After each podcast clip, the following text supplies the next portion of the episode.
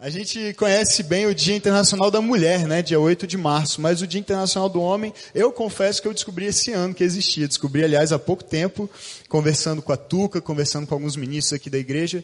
E nós temos já há algum tempo, como igreja, como equipe ministerial, refletido a respeito do tempo que nós temos vivido é, no nosso país, na nossa sociedade. Um tempo em que os valores têm sido distorcidos, um tempo em que a família tem sido questionada, desestruturada é, por filosofias, por ideologias, é, e nós temos pensado em como reforçar ah, não só a figura, mas o papel mesmo é, do homem, da mulher na família, e não, não encontramos ocasião melhor do que essa, o Dia do Homem, o Dia Internacional do Homem, para falarmos a respeito de, desse papel do papel que Deus deu, que Deus outorgou ao homem para que o homem cumprisse então na família, na sociedade, no mundo. E por isso lançamos esse tema convicto. Né? Homens que sabem realmente quem são. Uh, e na saída, você que é homem vai receber uma, um livretinho desse com reflexões, com devocionais a respeito de masculinidade, a respeito do que é ser homem, conforme a palavra de Deus, segundo as Escrituras, é um homem segundo o coração de Deus. Você vai poder ler isso. São devocionais, a grande maioria delas preparada por homens aqui da igreja, por pastores e ministros da nossa igreja, e você vai poder, durante algum tempo, alguns dias, refletir sobre isso, avaliar sua própria vida, reavaliar algumas posturas, alguns direcionamentos para a sua vida pessoal, para a sua família, para o seu trabalho, e nós cremos e temos orado por isso, para que Deus faça um grande avivamento entre os homens da nossa igreja, amém? E nos leve a exercer esse papel que Ele nos deu o papel que ele nos deu. E qual é esse papel? E é sobre isso que nós queremos pensar nessa manhã. E eu quero te convidar a caminhar um pouco comigo nessa manhã em torno desse assunto. E eu queria começar é, mencionando para vocês um, um, vídeo que eu vi essa semana, bem interessante. É, lá nos Estados Unidos eles pegaram é, homens de 5 a 50 anos de idade. E fizeram uma pergunta bem simples para eles. A pergunta era: qual é a primeira coisa que vem na sua cabeça, a primeira palavra, ou a primeira ideia que vem na sua cabeça quando você ouve a expressão, e aí lá nos Estados Unidos a expressão é be a man, ou seja, seja um homem, ou em alguns lugares do Brasil, seja homem, né? Vira homem. E lá, lá nos Estados Unidos existe essa expressão, né, Pastor Mark, bem forte assim, be a man. É tipo, vira homem mesmo, seja homem. E perguntaram para muitos homens de, 50, de 5 a 50 anos de idade, a primeira ideia que vem à cabeça deles quando eles ouvem essa expressão, seja homem. E algumas das respostas, eu quero compartilhar com vocês algumas das respostas que esses homens, meninos de 5 até homens já experientes, maduros de 50 anos, algumas das respostas que eles deram. Primeira coisa que vem à minha mente: força, firmeza, honestidade, preconceito, sexismo, relativo, duro, não sei, coragem, besteira, insulto, ousado, o contrário de moça. E eu estou usando um eufemismo. Estupidez, enganação. O que isso significa? prover, ser responsável e cuidar de si mesmo, defender suas convicções. Não se pode definir. Quem define? Clichê. Fazer escolhas e ser bondoso com mulheres. Algumas das respostas que ah, esses homens de 5 a 50 anos deram quando perguntados o que significa para você, o que você pensa quando ouve a expressão seja homem. E sabe o que isso nos leva a pensar, e olhando para a nossa própria realidade, para o nosso contexto, que há uma crise hoje porque as pessoas e os próprios homens não sabem definir o que é ser um homem. A grande maioria dessas respostas é genérica, é abstrata. Vale para um homem, muitas delas, mas valem também para uma mulher. Não é verdade? Ser honesto é uma virtude só de um homem ou é uma virtude que qualquer ser humano deve ter? Ter convicções, ser uma pessoa responsável, de cuidar de si mesmo, ter coragem, ser firme, trabalhar, prover, são algumas dessas, ok, a gente consegue associar um pouco mais a figura masculina, mas de, de maneira geral, a percepção que há em torno do que significa ser homem hoje não define muito o que é ser um homem. Não faz uma distinção tão clara entre um homem e uma mulher, entre um homem e qualquer pessoa. Porque, na verdade, o que nós temos vivido já há bastante tempo é uma crise. É uma falta de direção a respeito desse assunto, a respeito do que significa de fato ser homem. E essa crise de identidade masculina é agravada com o crescimento do movimento feminista, que, se por um lado conquistou coisas muito boas em termos de igualdade de é, direitos, de valor, como Deus fez. Deus criou o homem e a mulher com igual valor, igual dignidade. Por outro lado, tem buscado uma opressão da mulher sobre o homem, tem caminhado nessa direção, numa anulação da figura masculina, numa anulação do papel que Deus deu ao homem, numa negação desse papel. Como se não houvesse diferença, como se não houvesse complementaridade entre o homem e a mulher. E a igreja, nesse contexto, acaba sendo vista como retrógrada, ao afirmar diferença, ao afirmar papéis distintos, separados, embora complementares. E muitas vezes, dentro da própria igreja, as próprias mulheres da igreja não gostam muito de ouvir a respeito dessas diferenças de papéis porque a experiência delas, talvez com seus pais, talvez com seus maridos, são experiências, talvez com namorados, são experiências que não apontam para um caminho de um relacionamento equilibrado e saudável.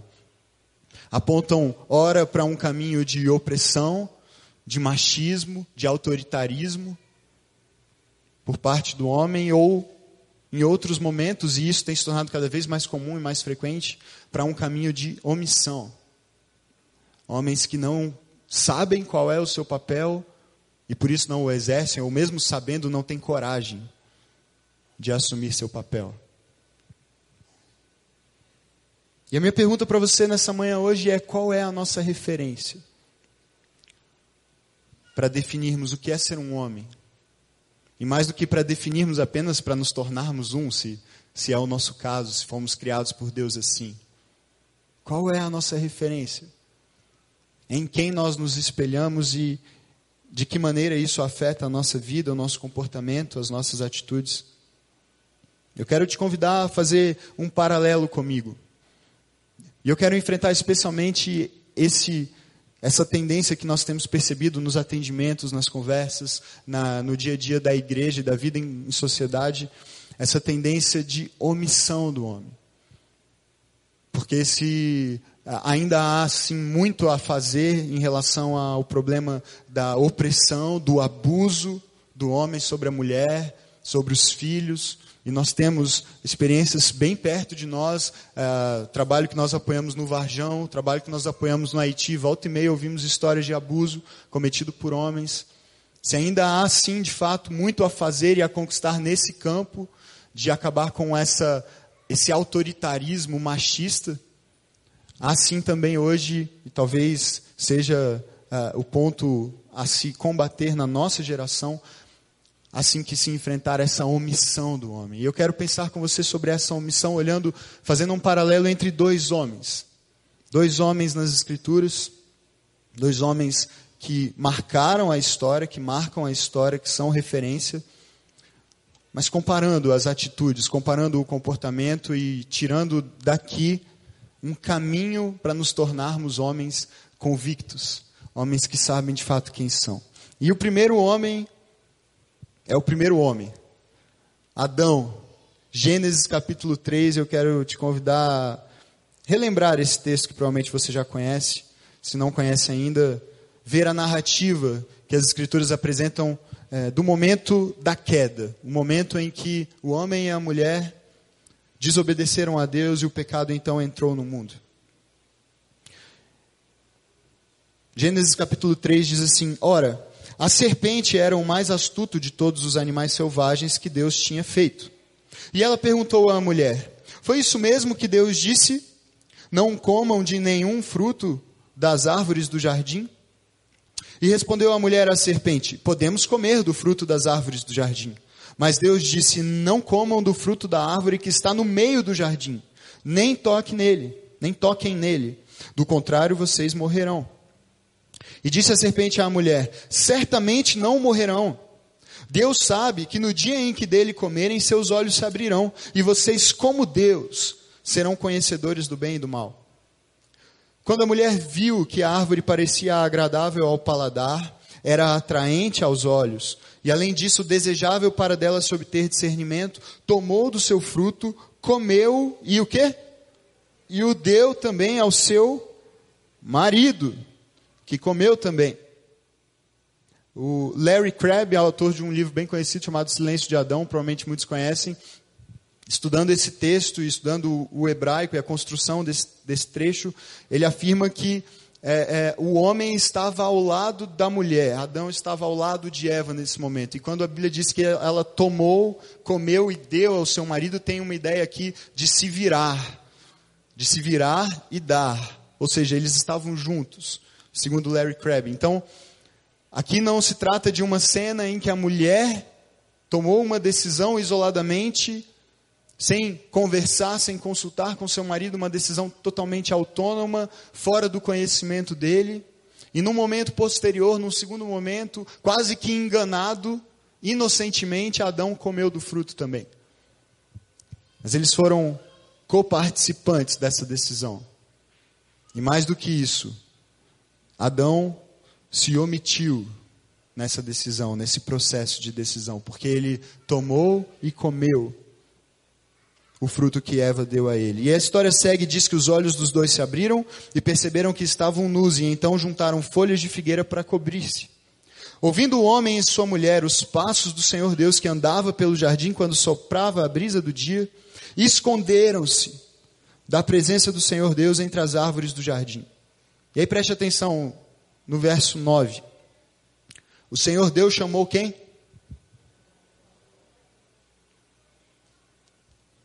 O Senhor Deus chamou o homem, perguntando: Onde você está? Singular. Onde você está, Adão? Os dois pecaram, os dois se esconderam. Mas Deus procurou o homem e perguntou: Onde você está, Adão? E o homem respondeu: Ouvi teus passos no jardim e fiquei com medo, porque eu estava nu e por isso me escondi. E Deus perguntou: Quem lhe disse que você estava nu? Você comeu do fruto da árvore da qual lhe proibi comer? E disse o homem: Foi a mulher. É sempre assim, né? Foi a mulher que me deste por companheira, que me deu o fruto da árvore e eu comi. Ah, ou seja, a culpa é da mulher e de Deus, é sua também, porque você que me deu a mulher. O Senhor Deus perguntou então à mulher: Que foi que você fez? E respondeu a mulher: A serpente me enganou e eu comi. O processo de terceirização da responsabilidade continua. E o Senhor Deus declarou à serpente: Uma vez que você fez isso, maldita é você entre todos os rebanhos domésticos e entre todos os animais selvagens. Sobre o seu ventre você rastejará e pó comerá todos os dias da sua vida. Porém, inimizade entre você e a mulher, entre a sua descendência e o descendente dela, e este lhe ferirá a cabeça e você lhe ferirá o calcanhar. Glória a Deus, porque há esperança, porque há esperança em Jesus. Porque Deus providencia salvação, mesmo quando nós estragamos tudo. A mulher, ele, a mulher, ele declarou: multiplicarei grandemente o seu sofrimento na gravidez e com sofrimento você dará à luz filhos. Seu desejo será para o seu marido e ele o dominará. Ele a dominará. E ao homem declarou. E aí veja aqui uma diferença interessante entre o que Deus anuncia como consequência do pecado à serpente e à mulher e o que Deus anuncia ao homem. Ao homem, Deus declarou: Visto que você deu ouvidos à sua mulher e comeu do fruto da árvore da qual eu lhe ordenara que não comesse, Maldita é quem? Maldita é a terra por sua causa. Deus se volta para a serpente e anuncia uma maldição sobre a serpente. Deus se volta para a mulher e anuncia uma maldição sobre a mulher. Deus se volta para o homem e anuncia uma maldição sobre a terra. Maldita é a terra por sua causa. Com sofrimento você se alimentará dela todos os dias da sua vida. Ela lhe dará espinhos e ervas daninhas, e você terá que alimentar-se das plantas do campo, e com o suor do seu rosto você comerá o seu pão, até que volte à terra, visto que dela foi tirado. Porque você é pó, e ao pó voltará. Esse texto é bem conhecido, provavelmente você já ouviu mensagens a respeito dessa falha, de, do pecado, não só de Eva, mas de Adão e da sua omissão aqui. Mas eu queria que você pensasse por uns instantes que o pecado de Adão acarretou uma condenação para toda a terra, para toda a criação. Isso não é por acaso. Se você fizer um estudo mais amplo, se você olhar para o Novo Testamento, se você olhar para as orientações específicas é, de Paulo, dos apóstolos, de Jesus, você vai ver que homem e mulher de fato são diferentes. Não melhor ou pior, não mais importante ou menos, diferentes. Papéis diferentes, complementares. E Deus deu ao homem a missão de liderar. Deus deu ao homem uma incumbência de liderar, de cuidar, de prover. E desde o início, desde o primeiro homem, nós temos falhado nessa missão. E por causa da nossa falha, por causa da nossa omissão, não apenas nós sofremos, não apenas as nossas mulheres sofrem, não apenas os nossos filhos sofrem, mas o mundo sofre a criação sofre por causa da omissão do homem, por causa da incapacidade do homem de cumprir o papel para o qual foi criado por Deus. E muitas vezes, em vez de refletirmos sobre isso, nos constrangermos e reconhecermos e mudarmos de atitude, nós terceirizamos a responsabilidade. E então o que você vê hoje são mulheres cansadas, são mulheres sobrecarregadas, são mulheres desiludidas, porque o estereótipo do homem da nossa geração é o Homer Simpson. Sentado, barrigudo e pedindo uma cerveja em frente à televisão. Esse é o nosso homem. E desde o início, Deus está nos ensinando e nos chamando à responsabilidade, dizendo: Eu dei a você um mandato, eu dei a você uma incumbência de liderar. E quando você não faz isso, todos sofrem. Todos sofrem. Você olha para Adão e você não vê a iniciativa, a proatividade, a responsabilidade, a proteção. Adão tinha que estar do lado de Eva dizendo: Ei, vamos ficar um pouco mais longe desse fruto, que vai que por acaso cai uma fruta dele e a gente, sem querer, se confunde com outro e come. Ele tinha que ter assumido o papel de proteger Eva, de guardá-la, de no primeiro instante em que o coração dela se deixasse levar por uma sedução indevida ele fosse o primeiro a pastorear o coração dela e dizer: Ei, volte aqui, há um caminho, há uma ordem, há uma direção dada por Deus para que nós vivamos e vivamos eternamente, deixemos um legado para os nossos filhos e para toda a humanidade, e nós não vamos desperdiçar isso por causa de um fruto. Esse era o papel de Adão. Era o papel de cuidar, de proteger, de pastorear o coração da sua esposa. Mas em vez disso, ele se cala ele vê o que está acontecendo e ele finalmente participa. E por causa disso, por causa da responsabilidade que ele tinha diante de Deus e diante da criação, todos sofrem quando um homem se omite. Todos sofrem. O pastor Bill Hybels diz: todos ganham quando um líder cresce, quando um líder melhora. Acho que a gente pode adaptar essa frase para dizer que todos perdem quando um líder, quando um homem não cresce, não melhora, não amadurece, não assume responsabilidade, não assume o seu papel. E nós temos visto um fenômeno no nosso tempo, já, na verdade, há algumas décadas, um fenômeno da, do prolongamento, do elastecimento da adolescência. Uma fase da vida que nem existia até pouco tempo atrás. Não existia adolescência. Quem foi que inventou isso? Quem foi que disse que só vira homem com 20, com 25, com 30 anos? Eu comecei a trabalhar aos 17, mas eu sei que isso não é grande coisa, porque muitos de vocês provavelmente começaram até antes de mim. E nas gerações anteriores começava-se bem mais cedo. Mas hoje em dia os jovens ficam na casa dos seus pais indefinidamente, não querem assumir responsabilidade, nem namorar querem, porque é, é responsabilidade demais. Namorar significa conhecer a família dela, conhecer, assumir isso diante das pessoas, mudar o status no Facebook. É muita pressão. É muita pressão. E aí a gente vê gente de 20 anos sendo tratado como menino, os pais protegendo e não querem liberar para tomar suas próprias decisões, para errar se for necessário, e assumir as, as consequências do seu erro, e crescer com isso. Gente de 25, 30 anos, 35, 40 vivendo como adolescente de balada em balada, de festa em festa. Uma adolescência que nunca termina.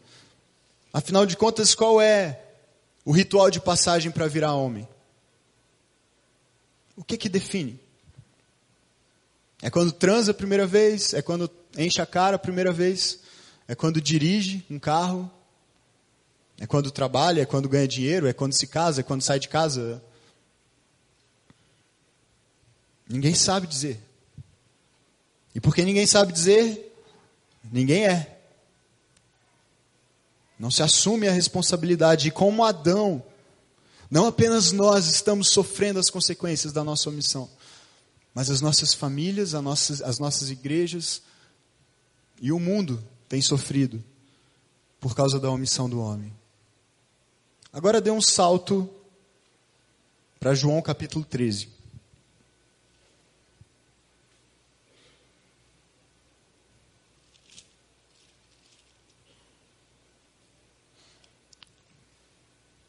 E nós estamos diante de um momento decisivo na vida de Jesus e do seu ministério.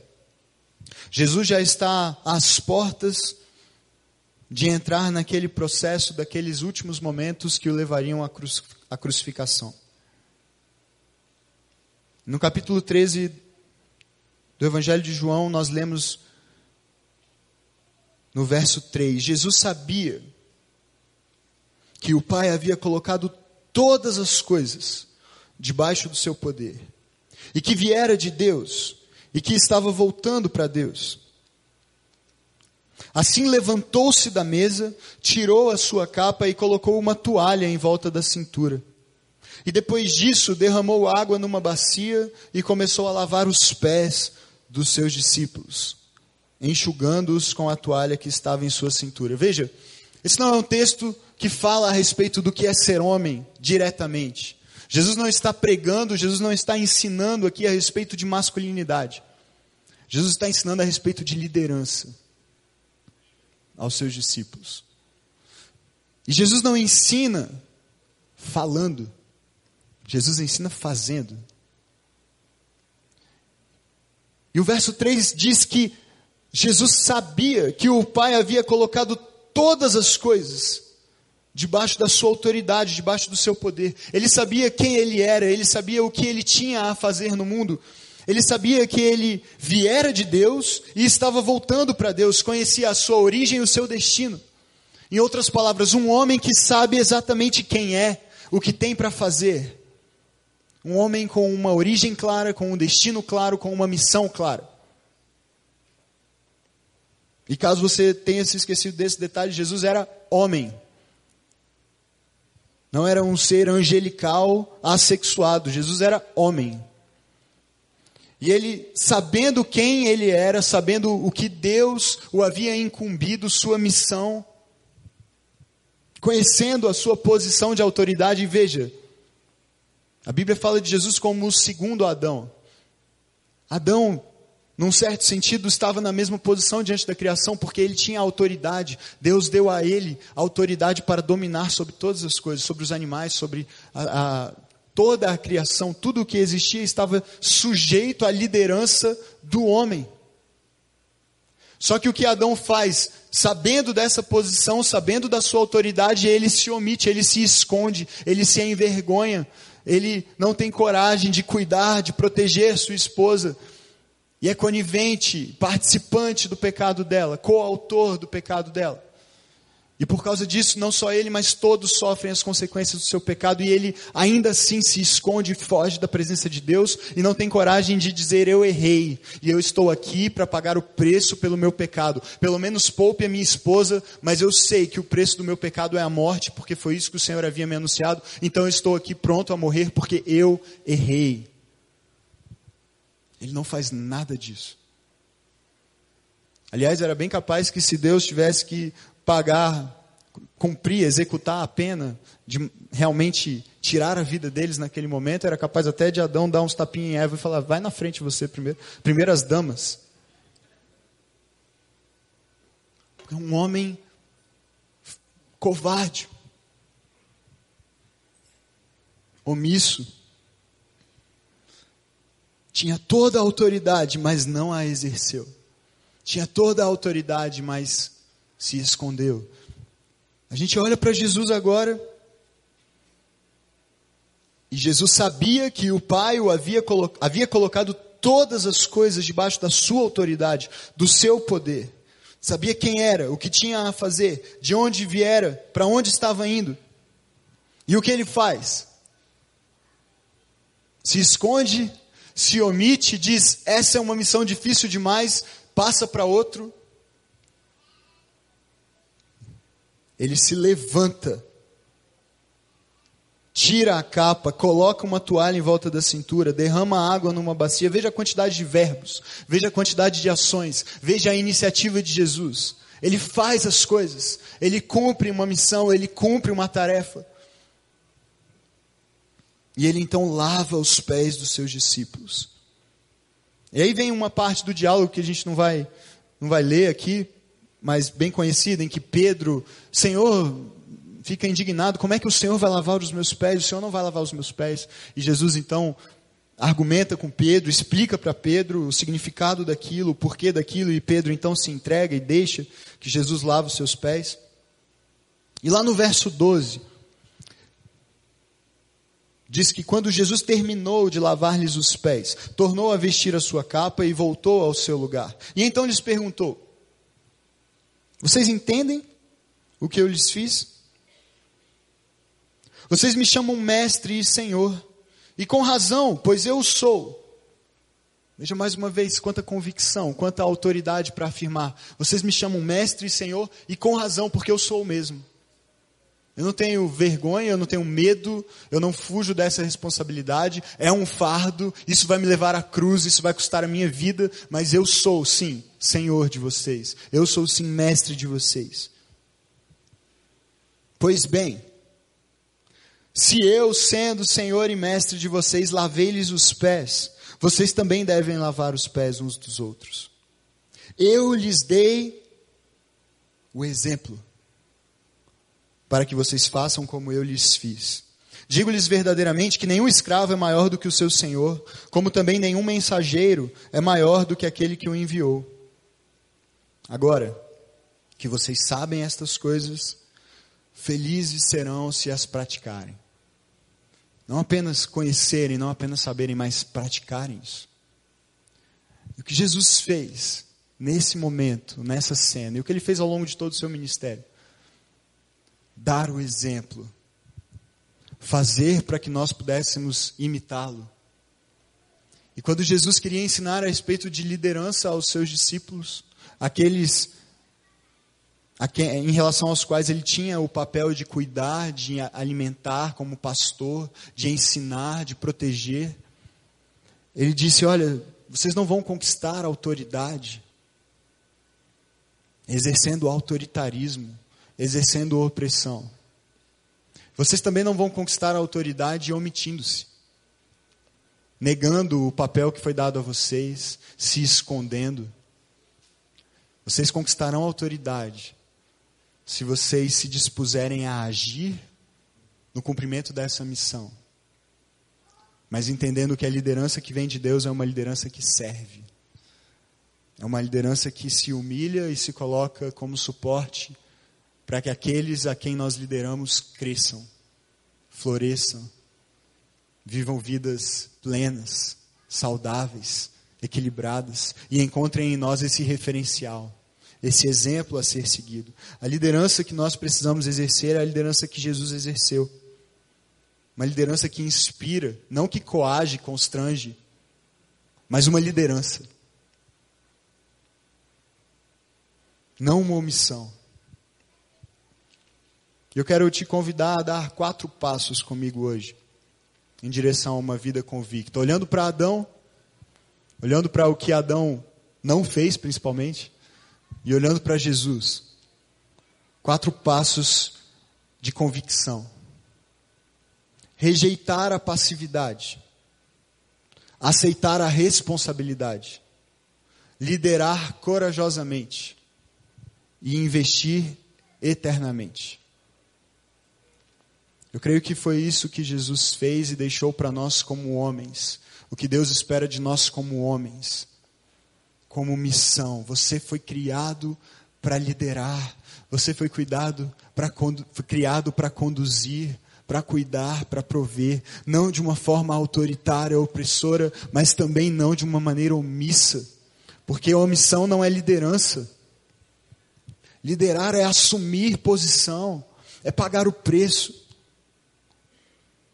Rejeitar a passividade, porque é preciso tomar iniciativa. O que Adão não fez. O que Adão não fez, tomar a iniciativa. Homens, sejam homens, tomem iniciativa, assumam o papel de vocês e façam o que vocês têm que fazer. Na sua casa, com as suas esposas, com os seus filhos, no seu trabalho. Inspirem pessoas por serem, por terem a disposição de rejeitar a passividade e tomar a iniciativa. Adão teve a chance dele. Ele poderia ter interrompido aquele diálogo com a serpente, ele poderia ter tirado Eva de perto, ele poderia ter feito alguma coisa, mas ele não fez nada.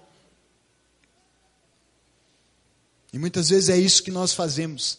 Nada. Não temos a disposição de ajudar em casa, não temos a disposição de contribuir, não temos a disposição de ouvir, não temos a disposição de assumir responsabilidade, tomar a decisão. Isso não tem nada a ver, como eu disse, com oprimir, com anular a esposa, com anular a mulher, não tem nada a ver com isso, tem a ver com assumir o seu papel. Aceitar responsabilidade, porque liderar é um fardo. Liderar é um fardo e Adão não deu conta desse fardo e Jesus assumiu esse fardo e foi até o fim com ele. E ele nos convida e nos pergunta: você quer seguir qual referencial? Há um fardo a carregar, a sua posição será aceitá-lo e carregá-lo, ou será terceirizá-lo?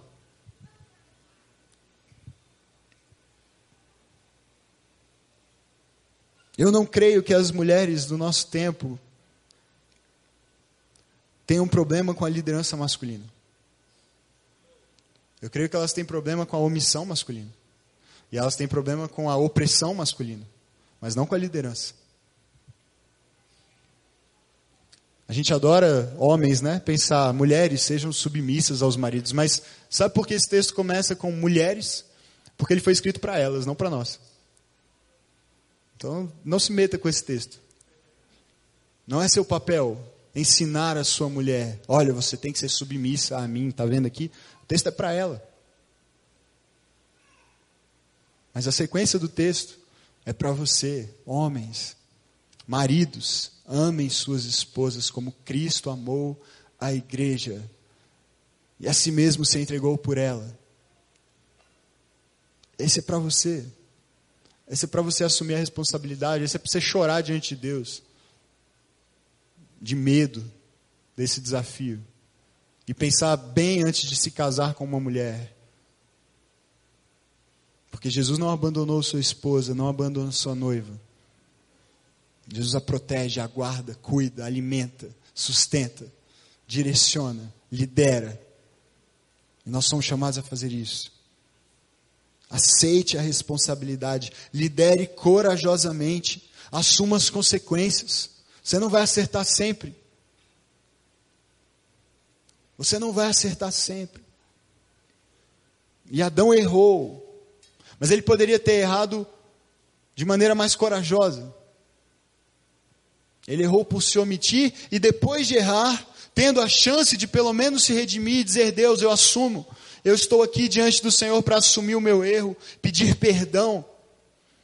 Talvez com uma postura semelhante à do filho pródigo que volta envergonhado diante do pai e diz: Eu pequei, eu não sou digno mais de ser chamado teu filho, trata-me pelo menos como um servo, me perdoa. Não. Se esconde, se envergonha e se esconde. E Deus chama Adão, onde você está? Porque o seu erro não anula o seu mandato. Ele pode abalar a sua credibilidade por um tempo. Você pode ter que trabalhar um bocado para reconquistar a sua confiança, a confiança das pessoas em você. Mas não altera o seu mandato. Não te torna menos homem. E por isso Deus vai em busca dele e diz: Adão, onde você está? Eu quero falar com você.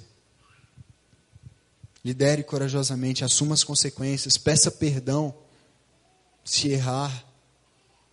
Mas tenha coragem. E por último, invista eternamente. Adão tinha a chance de deixar um legado para a humanidade, de um mundo perfeito como Deus havia criado. Um legado para os seus filhos, para os seus netos, para gerações. Um legado de obediência, de coragem, de fidelidade, de integridade, mas o legado que ele deixou foi de uma maldição sobre a terra. Quando Jesus ensina a respeito da verdadeira liderança e exemplifica isso, ele nos diz: Eu fiz isso para que vocês façam. Eu estou aqui para deixar um legado para vocês. Um legado que não vai se limitar à vida de vocês, mas vocês vão viver isso, e isso vai ser contado de geração em geração. E o exemplo que eu dei e que vocês darão será transmitido aos filhos e aos filhos dos filhos. E gerações serão abençoadas por causa do que eu fiz e por causa do que vocês farão em meu nome, me imitando, seguindo o meu exemplo. Qual é o legado que você quer deixar, pai, marido, homem, qual é a história que você quer construir? Como você quer que o seu filho te olhe? O que você quer que ele fale para os amigos a seu respeito? Como você quer que ele viva a vida dele como homem? O casamento dele? Os relacionamentos dele? Como você espera que ele trate mulheres? Como você espera que ele trate as pessoas com quem ele vai trabalhar? Ele vai olhar para você. Ele vai se espelhar em você. Dê o exemplo para que ele faça o mesmo. Invista no coração dele. Mais do que na capacitação profissional dele, mais do que com bens, mais do que com cursos, com dinheiro. Invista no coração dele, sendo um homem dentro da sua casa, do qual ele vai ter orgulho e em quem ele vai poder se espelhar e dizer: Eu quero ser como meu pai. Eu espero ser um dia como meu pai, um bom homem, um homem segundo o coração de Deus, que rejeita a passividade, que aceita a responsabilidade, que lidera corajosamente e que investe eternamente. Quero orar por você nessa manhã. Feche seus olhos.